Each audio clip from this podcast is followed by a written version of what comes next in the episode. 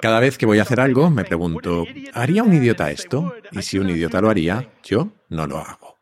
Así empezaba el discurso de graduación que hace unos meses dio un gobernador del que no había oído hablar en mi vida a unos estudiantes que no conozco de nada en una universidad de la que solo me suena el nombre. Así es el maravilloso mundo de Internet.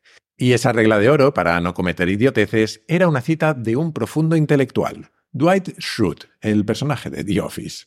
Aquel discurso seguía así. Toda la eficacia de esta increíble píldora de información radica en tu habilidad para identificar al idiota adecuado. Me encantaría que hubiera una forma infalible para identificar idiotas, pero por contradictorio que parezca, algunos idiotas son muy listos.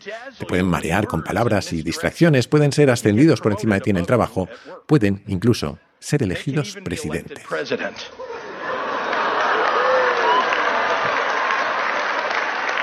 Aquí aclaro que se refería a Estados Unidos, aunque sospecho que hay ciertas verdades universales en la vida, que valen para cualquier tiempo y lugar. Si queréis tener éxito en este mundo, tenéis que desarrollar vuestro propio sistema de detección de idiotas. Como parte de las responsabilidades que me corresponden hoy al ser vuestro orador en esta ceremonia, voy a contaros el mío. Por supuesto, soy naturalmente precavido frente a quienes no han visto la trilogía original de Star Wars, y soy aún más precavido frente a quienes adoraron las precuelas y las secuelas. Pero debo admitir que esto no es un indicador fiable para detectar idiotas. No.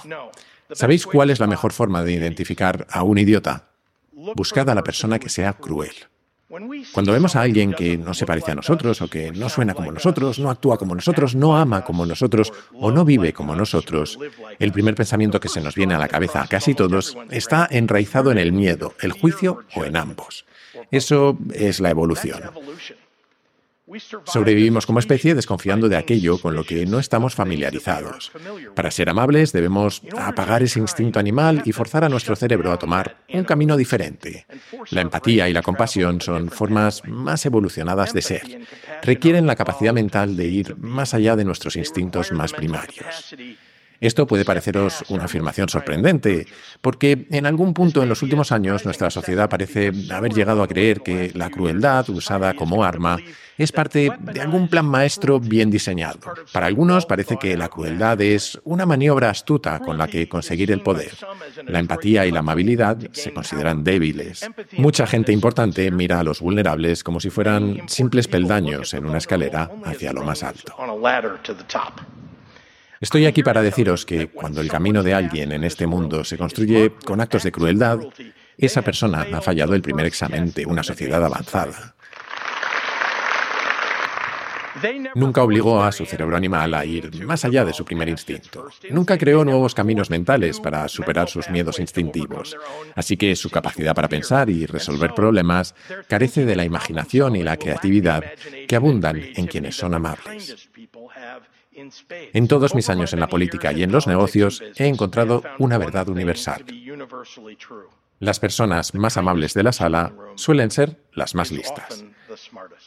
Quizás sea demasiado aventurado decir que la crueldad es una manifestación de idiotez. Queda muy bien en un discurso hablar de cómo las personas más listas de la sala son siempre las más empáticas. Pero a mí, e imagino que a ti te pasará igual, esas palabras me disparan el sentido arácnido. Hay algo que me chirría. Es seguramente esa intuición de que detrás de muchos actos egoístas, despiadados o crueles, hay personas no solo listas, sino inteligentes, a veces muy inteligentes, que actúan persiguiendo el poder o el dinero. La temporada pasada dediqué un capítulo a un tema quizás extraño, las leyes de la estupidez. Entonces te hablé de un libro de Giancarlo Libraggi, El poder de la estupidez, y de cómo la conclusión era básicamente que todos podemos ser estúpidos en el contexto equivocado. Aquel era un capítulo bastante irónico sobre la estupidez de nuestro día a día, y hoy quería hacer una segunda parte, pero algunos sucesos de actualidad me han cambiado un poco el plan. Vamos a seguir hablando de estupidez, sí, pero vamos a relacionarla con el poder, y vamos a tratar de entender cómo pensar cuando nos rodea por completo. Claro que todo empieza por no cometer nosotros mismos estupideces, algo que sucede con mucha frecuencia, especialmente si no duermes bien. Pero para eso tengo la solución perfecta, los colchones de Morfeo, que es el patrocinador del capítulo de hoy, sí, y de muchos otros en el pasado. Pero es que cuando cuento que no tengo uno, sino dos en casa, es verdad. Y cuando digo que son una pasada, es porque lo pienso. De hecho, mi madre va a tener uno en breve, aunque ella aún no lo sabe. Soy muy fan de ellos, de los colchones y de la empresa, de los dos, porque da gusto encontrar empresas españolas que hacen las cosas tan bien. Te envían el colchón a casa en 24 horas y tienes 100 noches para probarlo, que son un montón de noches. Y si por algún motivo no te gusta, los recogen en tu casa y te devuelven el dinero. Siempre digo que me hace ilusión recomendar Morfeo porque, bromas y cuñas publicitarias aparte, el descanso es fundamental en nuestra vida. Para nuestro rendimiento, para nuestra salud mental, para tomar mejores decisiones y para casi cualquier cosa, la verdad. De hecho, si te acuerdas, dedicamos el capítulo 33 de Kaizen a hablar de la importancia del sueño en nuestras vidas y bueno, mi conclusión fue que es que es realmente crucial. Así que si quieres mejorar tu descanso o simplemente estás pensando en cambiar de colchón, no lo dudes, visita morfeo.com y con el código Kaizen tendrás 120 euros de descuento. ¡Felices sueños!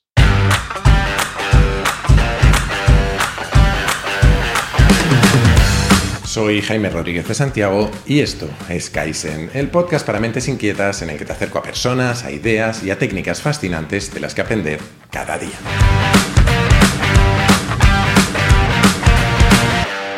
No tengo muchas reglas en este podcast, siempre suelo hablar de lo que me apetece, simplemente porque me apetece, quizás con una única excepción. Evito hablar de actualidad, porque siempre he intentado que sea cuando sea que alguien llegue a un capítulo, siga siendo relevante. Creo también que esta regla es una buena forma de evitarme decir demasiadas tonterías, porque cuando uno opina en el momento sin pensar demasiado y generalmente cargado emocionalmente, lo más que hace, como decimos en España, es cuñadear. Y para eso me he buscado otros foros, como algunos ya sabéis. El capítulo de esta semana, sin embargo, sí nace de la actualidad, aunque voy a intentar que el tema sea independiente de ella. Y me explico. Lo he escrito y grabado en un momento en el que siento que las cosas están especialmente revueltas. A saber cómo está el panorama para cuando lo publique, que será dentro de un par de semanas o así, pero ahora, en el momento de escribirlo, no ha pasado ni un mes desde que el terrorífico ataque de Hamas en Israel nos recordara a todos que aquella es una situación sin resolver. Lo que he visto a mi alrededor desde entonces es la división entre los que piensan que la respuesta de Israel está siendo excesiva y los que creen que está justificada. Cada cual cada vez más aferrado a su postura y cada vez más intolerante con quien piensa diferente. En España está sucediendo algo parecido con un tema completamente distinto. Desde mi casa oigo a diario los helicópteros que vigilan las manifestaciones que hay en la calle Ferraz de Madrid frente a la sede del partido que está en el gobierno, el PSOE. Hay mucha gente protestando contra la amnistía que han acordado aprobar para quienes declararon unilateralmente la independencia de Cataluña hace ya unos años. En paralelo, veo correr memes, tweets y comentarios de todo tipo. Muchos ridiculizando a los manifestantes, igual que otros muchos ridiculizaron a los que salían a la calle en Cataluña pidiendo la independencia. Y lo mismo veo que sucede en otras partes del mundo con motivos diferentes. Estos días hay elecciones en Argentina y se han llenado las redes con esa capacidad que tienen allí para convertir el insulto en un arte. Hay también una profundísima división en Estados Unidos y, aunque a veces se nos olvide, una guerra que no termina en Ucrania, sobre la que también hay cada vez más distintas opiniones acerca de cómo y cuándo debería hacerlo. Yo no voy a hablar de ninguno de esos temas en concreto hoy. El cuñadeo es en el podcast de al lado y Kaizen va de otra cosa. Va en el fondo de cómo pensar y por eso me ha parecido interesante reflexionar sobre cómo tratar de enfrentarnos individualmente a estos tiempos tan revueltos. Porque no sé a ti, pero a mí me cuesta tener posiciones definitivas sobre muchos de estos asuntos. No significa que no tenga opiniones. Todos las tenemos, incluso sin querer, desde la razón o desde las tripas, sobre lo que sea que nos pongan delante. Pero me sucede que intento resistirme a que me arrastre la corriente y pensar por mí mismo. Y eso me lleva a la duda con frecuencia, especialmente cuando en casi todos estos temas tan polarizados veo un grado de manipulación y de hipocresía enorme en los grandes grupos que se forman. Como te decía antes, originalmente, este capítulo iba a ser una continuación de aquellas leyes de la estupidez de las que te hablé la temporada pasada. E iba a empezarlo con ese discurso sobre la crueldad como síntoma de idiotez que he decidido mantener pese a cambiar algo el tema, porque tal vez esa sea mi primera conclusión de todo esto.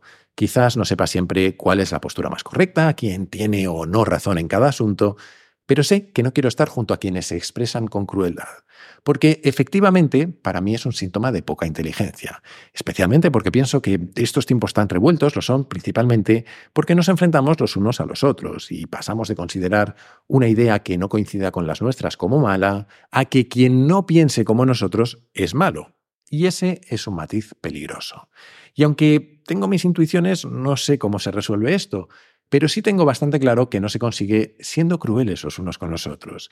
Eso quizás nos haga sentir bien a corto plazo o ganar puntos con quien tenemos alrededor, pero difícilmente nos va a ayudar a seguir adelante, compartiendo la misma ciudad, el mismo país o el mismo planeta con esas mismas personas a quienes tratamos hoy con crueldad. Y no solo porque las podamos ofender, sino porque al comportarnos así, reforzamos en nuestra propia cabeza que quien tenemos enfrente vale menos que nosotros. Lo que me lleva a la siguiente idea. En ese mismo capítulo que estaba planteando sobre la estupidez, iba a tocar un tema que encaja muy bien aquí, porque luego hablaremos algo más de cómo podemos afrontar individualmente cada uno de nosotros estos tiempos tan revueltos, pero Giancarlo Libraggi tenía un par de capítulos enteros dedicados a la relación entre la estupidez y el poder. Empezaba diciendo que la estupidez de cada ser humano, tomado de forma independiente, constituía en sí misma un problema suficientemente grande, pero que la cosa empeoraba mucho cuando consideramos la estupidez de las personas que tienen poder. Esto es, el control sobre el destino de otros.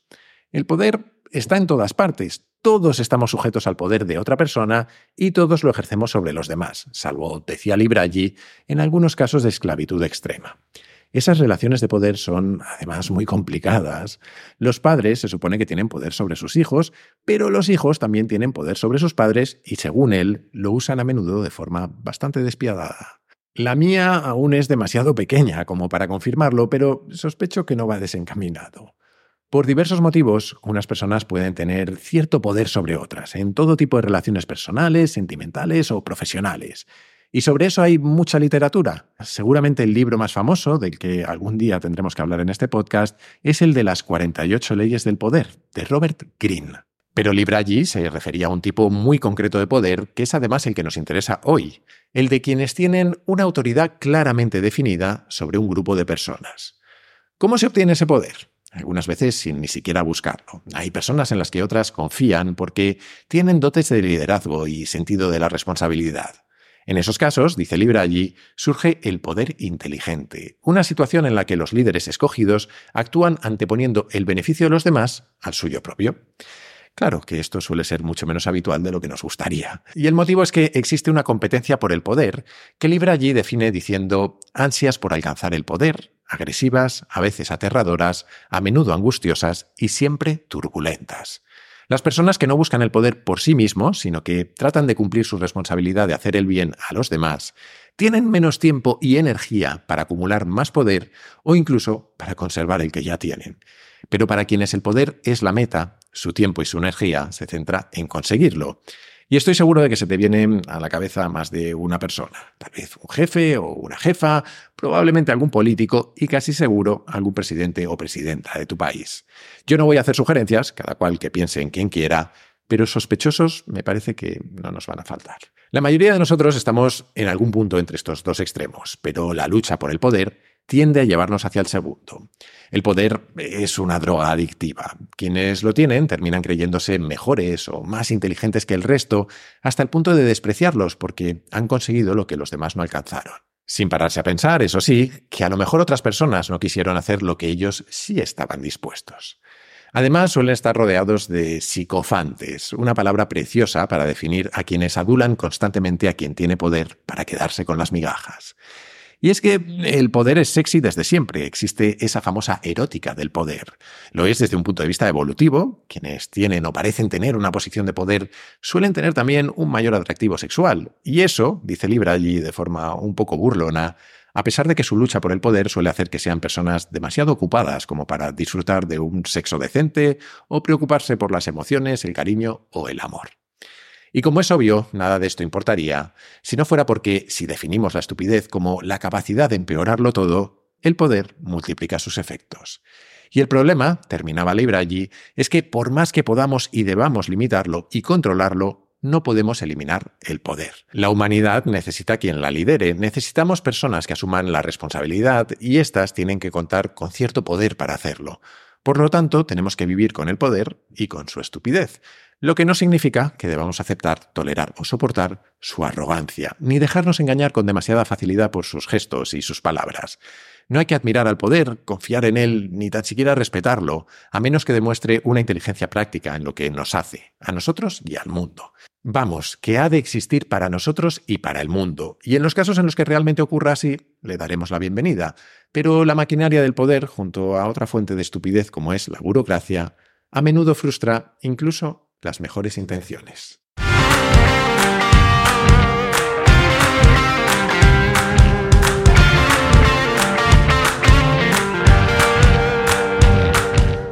¿Y qué hacemos con todo esto?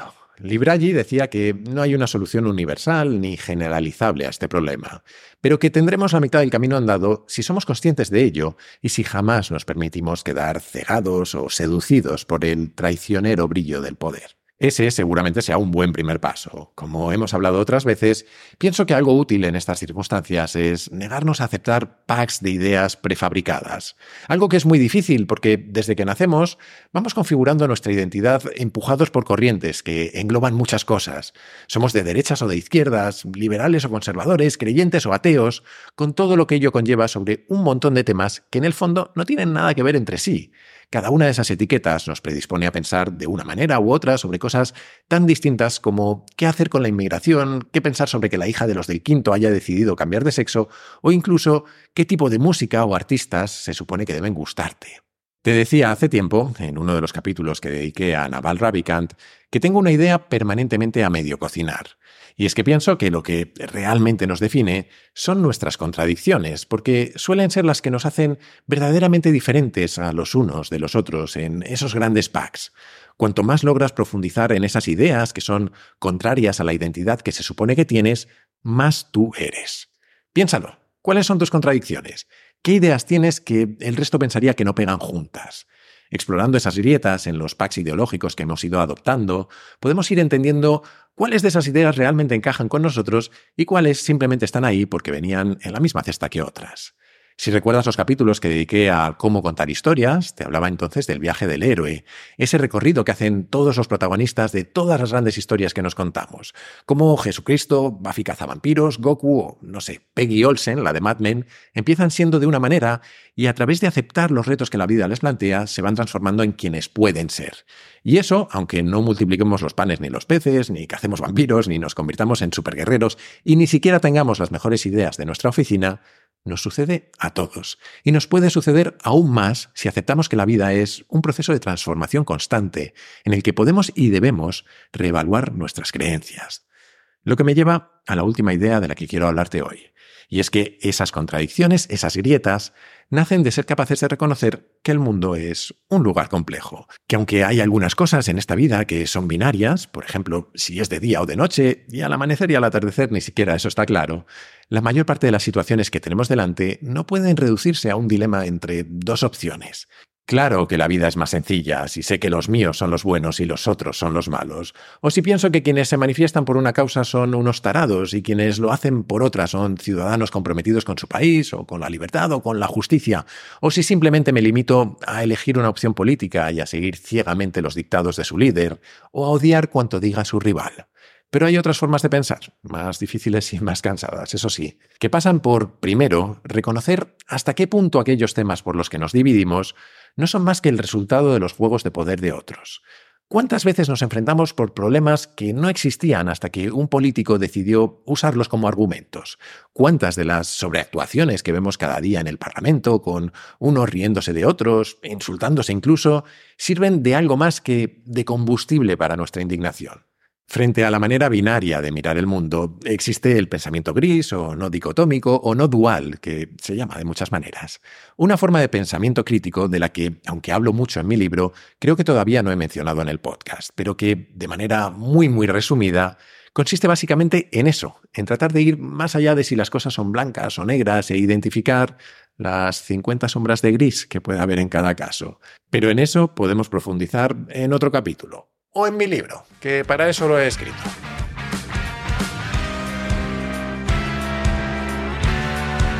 Y hasta aquí el capítulo de esta semana. Espero que te haya gustado. La que viene volveremos con otro tema. Mientras tanto, te animo, como siempre, a suscribirte y recomendar Kaizen en tu plataforma de podcast preferida, en YouTube, en redes sociales o, como creo que es mejor, a tus amigos. Así me ayudas a que el podcast siga creciendo.